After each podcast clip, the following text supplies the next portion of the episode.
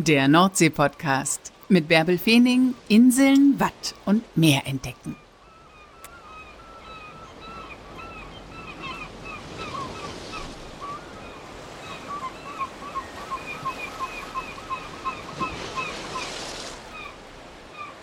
Moin und herzlich willkommen zur 160. Folge des Nordsee-Podcasts, in der ich euch mit zum Leuchtturm Arngast nehme – der liegt mitten im Jadebusen, ist von Dangast, von Wilhelmshaven aus überall wunderbar zu sehen, für mich allerdings bisher unerreichbar.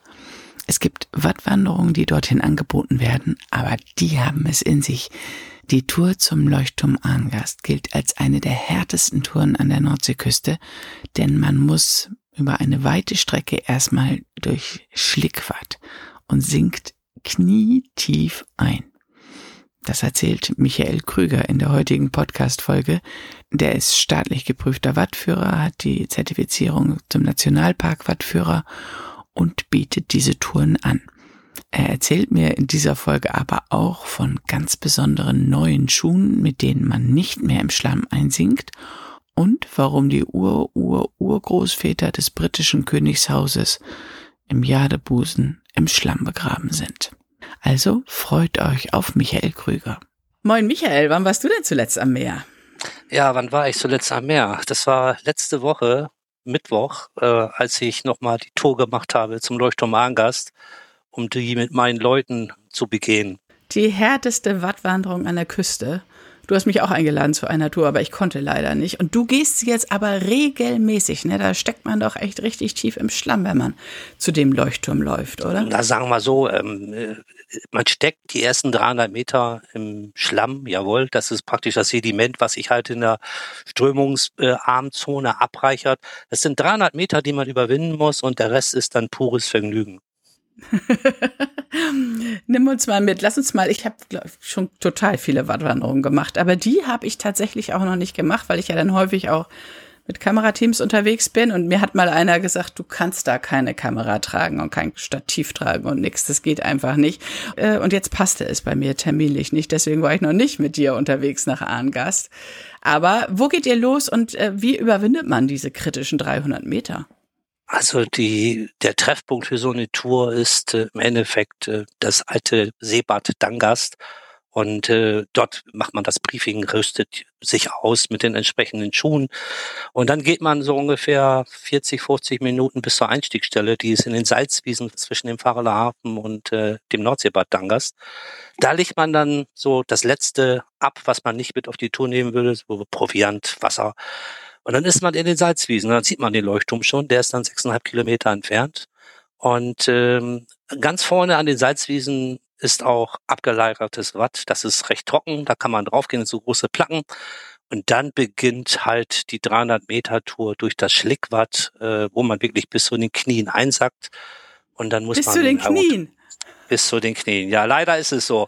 Und äh, Da muss man sich halt durchkämpfen.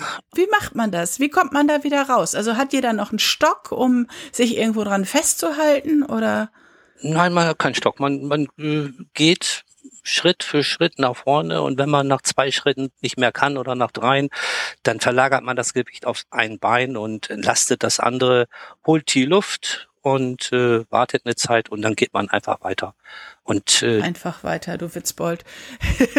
du hast erzählt, du hast dafür sogar Mattschuhs, also so spezielle Schuhe bestellt, damit man da besser durchkommt. Ja, ich habe mir letztes Jahr, als ich die Lizenz erworben habe, überlegt, wie man das für den Wattführer als auch die Gäste einfacher machen kann. Und ich habe dann verschiedene Schuhe selber gebaut und äh, das hat dann aber nicht so hingehauen. Und ich bin dann in Amerika auf ein paar Mother-Shoes gestoßen, so heißen die auch. Und die ahmen einfach dem, äh, den, den Fuß eines Brachvogels nach. Das heißt, beim Eintreten ins Watt spreizt sich der und beim Zurücksetzen zieht er sich wieder zusammen. Und das haben, hat dann findiger Amerikaner so gemacht. Das sind Schuhe aus Polyethylen. Die sind in Unisex-Größen verfügbar. Und äh, damit sinkt man keine zehn Zentimeter ein und kann durch das Watt drüber weggehen. Ne? Und äh, mein Plan ist, äh, da ich äh, auch ein versierter Kunststoffschweißer bin, dass ich die jetzt nachbauen werde. Sag mal, es ist da kein europäisches Patent drauf. Und äh, dann werde ich meine Wattwanderung versuchen, mit diesen Schuhen durchzuführen, um das den Leuten zu erleichtern. Ne? Ist ja sehr cool. Und dann sinkt man tatsächlich nicht knietief ein, sondern nur knöcheltief? Nein, gar nicht. Ja, genau. Ich hatte Wattführer, die mich noch so hämisch lächelnd beäugten und sagten, was hast denn da an? Das funktioniert nie. Und dann sage ich, geht schon mal vor. Und äh, also die 300 Meter Schlickwatt überwindet man wie im Nichts. Also es geht wunderbar mit diesen Schuhen. Ne? Das ist ja super. Wieso recherchierst du Wattwanderungsutensilien in Amerika? Also das ist ja mal ein komplett neuer Ansatz. Ja, weil ich einfach der Meinung war, Mensch, es muss da was geben, was es äh, da erleichtert und äh, ich habe durch meine eigenen Versuche mit verschiedenen Bindungen Schuhe zu bauen, ich sag mal Schiffbruchhallen, haben gesagt, das ist doch schwieriger, ne? Aber es muss da was geben, ähnlich wie diese Schneeschuhe, die es gibt, um durch tiefen Schnee zu kommen. Nur Watt hat andere Eigenschaften als fester Schnee, musste ich auch feststellen. So und mit diesen Wanderschuhen geht das, ne? Aber wenn man diese ersten 300 Meter halt geschafft hat, auch ohne Schuhe, dann ist man halt in einem Gebiet, äh, wo so ein bisschen Mischwatt ist, aus Schlickwatt, Mischwatt. Ähm, und da ist das Laufen einfach einfacher. Ne? Also für die erste Strecke braucht man circa eine halbe Stunde bis 40 Minuten. Äh, und deswegen ist die Zeitplanung bei der Tour auch unheimlich wichtig, dass man halt die Tour so legt, dass man eine halbe Stunde vor Niedrigwasser am Leuchtturm Angers ist, um sich da zu erholen und äh, es äh, ist ja auch so, dass das nicht so eine klassische Wattwandertour ist, wie man die bei Minsener Oak macht, dass man dort, äh, sag mal, geht man zwar auch auf die Dinge ein, die man im Watt findet, ähm, aber es ist ein anderes Watt. Das heißt, so den, den Bäumchen Röhrenwurm, den findet man auf der Tour nicht, weil der lebt eigentlich nur da, wo Sand ist und den haben wir da nicht. Was macht denn diese Wattwanderung so besonders? Was ist anders im Jadebusen? Ja, was anders ist, äh, diese Landschaft im Jadebusen wurde in den letzten 800 bis ja, 2000 Jahre geformt. Und äh, was ich den Leuten versuche, auf den Touren auch mit auf den Weg zu geben, ist nicht nur den Punkt Wattenmeer und die Ökologie, sondern auch der Küstenschutz und die Entstehung dieser Küstenlinien.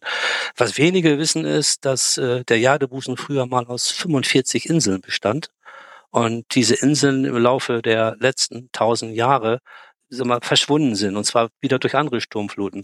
Und eine Geschichte, die ich selbst recherchiert habe, wobei ich muss sagen, ich bin jetzt äh, vielleicht äh, jemand, der recherchiert und sich Informationen holt, aber es steht alles geschrieben und man muss nur versuchen, dieses alte Wissen wieder zu reaktivieren. Es gibt da die Insel Yadele. Da gehen wir, wenn wir auf dieser Tour sind, direkt dran vorbei. Die liegt ungefähr 700 Meter abseits der Strecke, die wir gehen können, weil da ist ein Priel zwischen.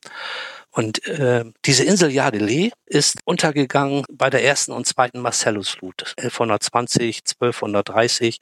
Und äh, das war ein Benediktinerkloster.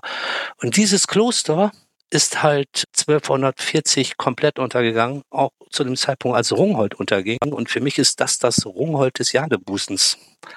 Das ist ja total spannend. Ja, das höre ich zum ersten Mal. Das ist also richtig eine Wattwanderung, wo es nicht nur um das, was da heutzutage im Boden lebt, geht, sondern um die Geschichte dieser Bucht und darum, wie der Jadebusen früher aussah und dass es dort viele, viele Inseln gab, das habe ich auch noch nicht gehört. Wie hast du das alles ausgegraben? Du liebst den Jadebusen und hast eine lange Geschichte damit auch, ne? Kommst du daher? Ja, ja, ich komme daher. Ich äh, bin aufgewachsen am Banta Fischerdorf in den 60er Jahren das ist, äh, das waren so Holzhütten, die direkt äh, am Jadebusen standen. Und eine Hütte hat die andere gehalten. Meine Eltern waren oder Großeltern waren seit äh, 1921 da.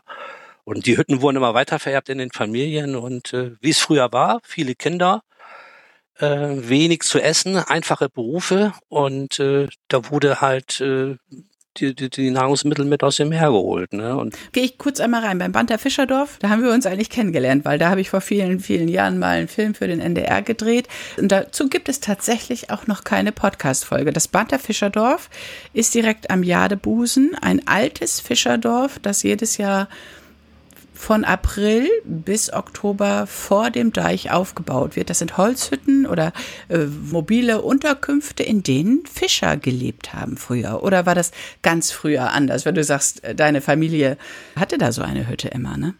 Ja, also die Fischer haben praktisch in der Zeit, wo es keine Sturmfluten gab, äh, in den Hütten gelebt und waren auch fischen, ne? auf Plattfisch, Aale, Garnelen, Krabben.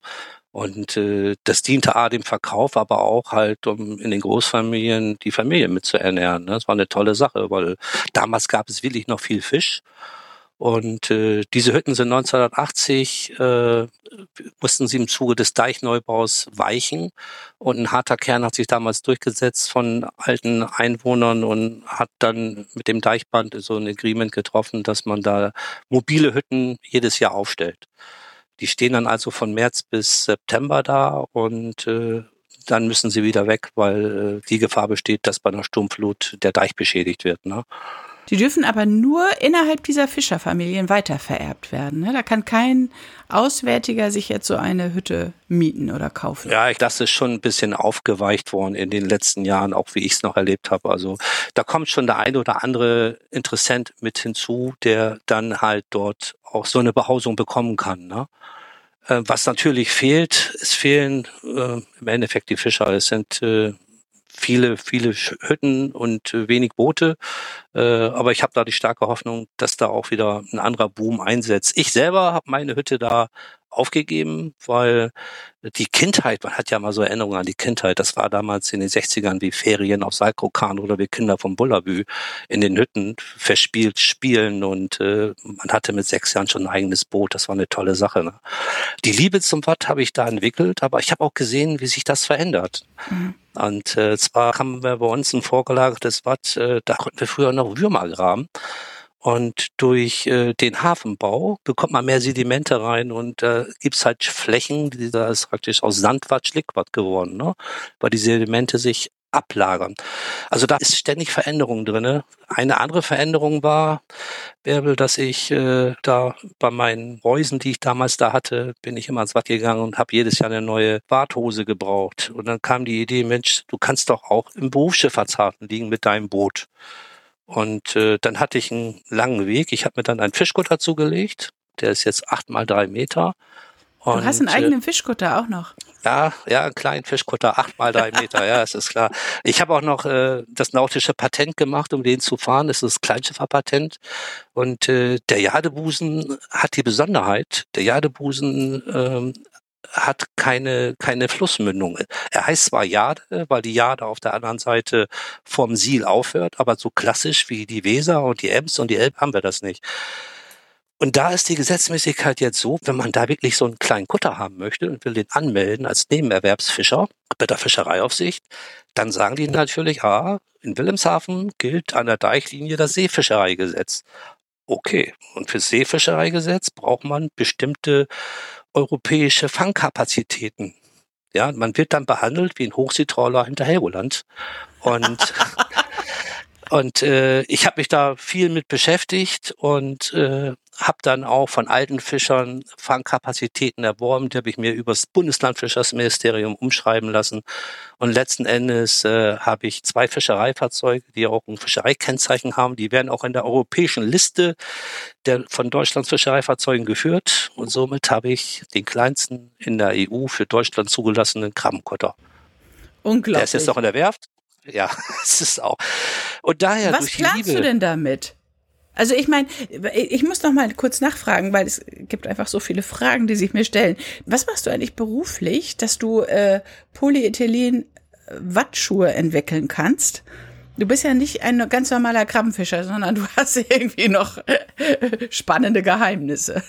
Also ich, ich bin jetzt äh, 40 Jahre in der Energieerzeugung tätig. Ich bin Handwerksmeister, Maschinenbautechniker, Schweißtechniker und bin seit langen Jahren Projektleiter für verschiedene Neubauten und äh, Abbrucharbeiten in verschiedenen Kernkraftwerken.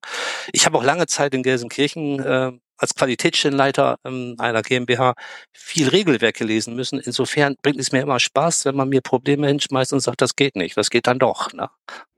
Super. Und jetzt denkst du, das Watt ist deine Heimat oder der Jadebusen ist deine Heimat und du willst da auch ein Standbein haben und willst es auch anderen zugänglich machen. Zum einen mit deinem Kutter vielleicht. Ich weiß gar nicht, ob du da andere mit an Bord nehmen darfst oder du sammelst, äh, du willst auf Krabbenfang gehen und du willst andere mit ins Watt nehmen.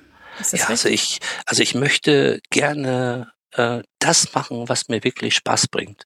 Also und, äh, ich habe festgestellt, äh, die, die Ausbildung zum staatlich geprüften Wattführer, durch die jetzige Ausbildung zum zertifizierten Nationalpark- und Gästeführer lerne ich so viele Leute kennen und habe mit dem Thema, was mich eigentlich mein Leben lang beschäftigt und dem ich meine Zeit nicht so widmen konnte, kann ich mich jetzt widmen. Und ich möchte diese Begeisterung, die ich erlebe, die ich jeden Tag erlebe, wenn ich im Watt bin, in der Gruppe oder alleine, möchte ich gerne teilen. Und mit den Fischereifahrzeugen ist es so, ich, äh, ich kann Krabben fangen, ich kann auch äh, Reusen aufstellen in dem ganzen Jahr der Busen als, äh, als, als gewerbsmäßiger Fischer, der auch einen eigenen Fischereibetrieb hat, darf man das alles.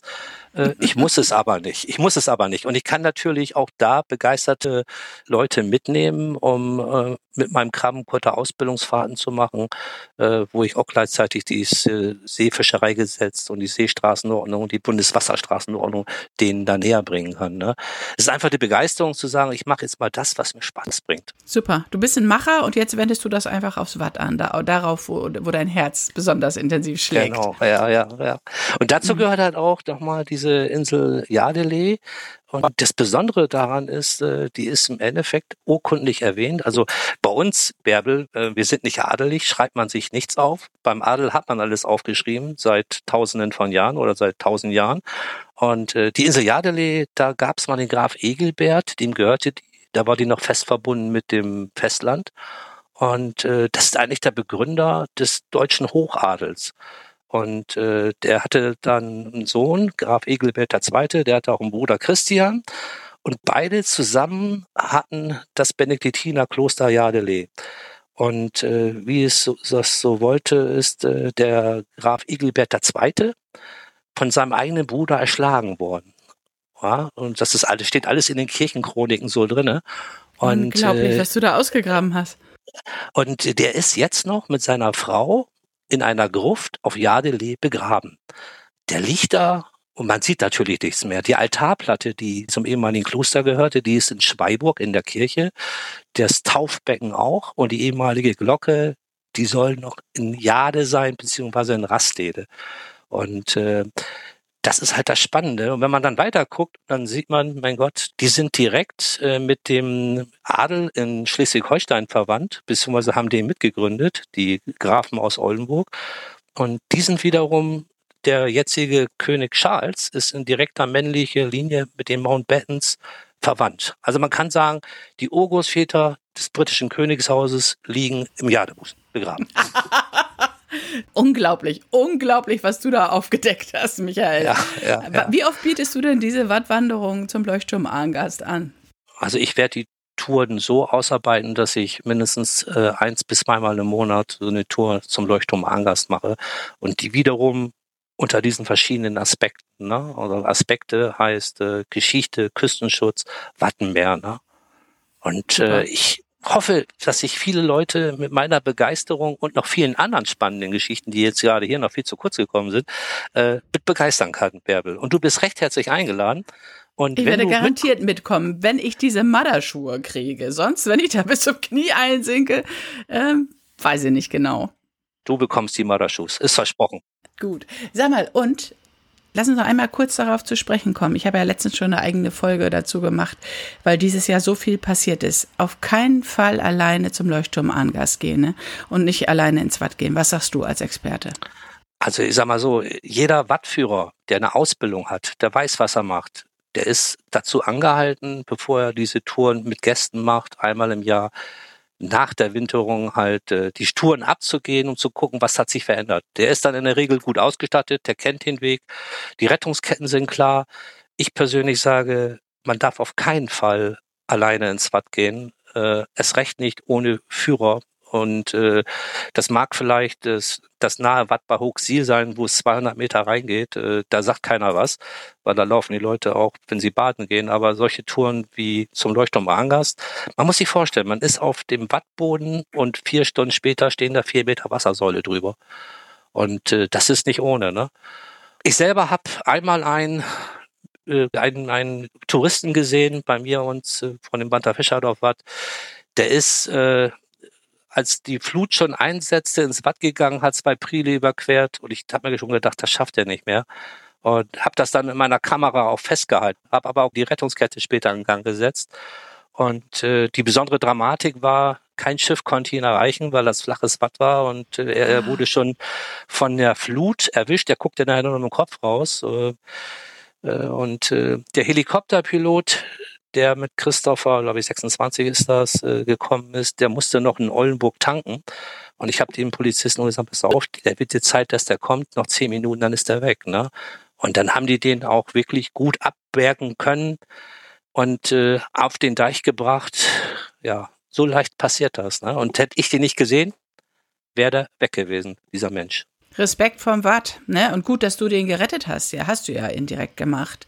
Gut für den Menschen, aber für alle gilt, echt. habt Respekt vom Watt und äh, geht da nicht ohne Wattführer rein. Und auch nicht bei Gewitter. Auf keinen Fall. Genau, das ist jetzt das Schlusswort heute. Michael, danke dir. Danke, dass du uns mit zum Leuchtturm Arngas genommen hast und äh, dann bald auch mal in echt. Oh, vielen Dank, Bärbel. Gerne, gerne. Wenn du erfahren möchtest, wann Michael Krüger wieder eine Wattwanderung zum Leuchtturm Arngast anbietet, dann findest du aktuelle Informationen auf Facebook auf der Seite Wattwandern in Wilhelmshaven am Banter Fischerdorf. Ja, das war's für heute. Wo auch immer du gerade steckst, lass dir durch Regen nicht die Laune verderben. Und wenn du selbst nichts ans Meer fahren kannst, dann komm einfach nächste Woche wieder mit mir ans Meer. Liebe Grüße.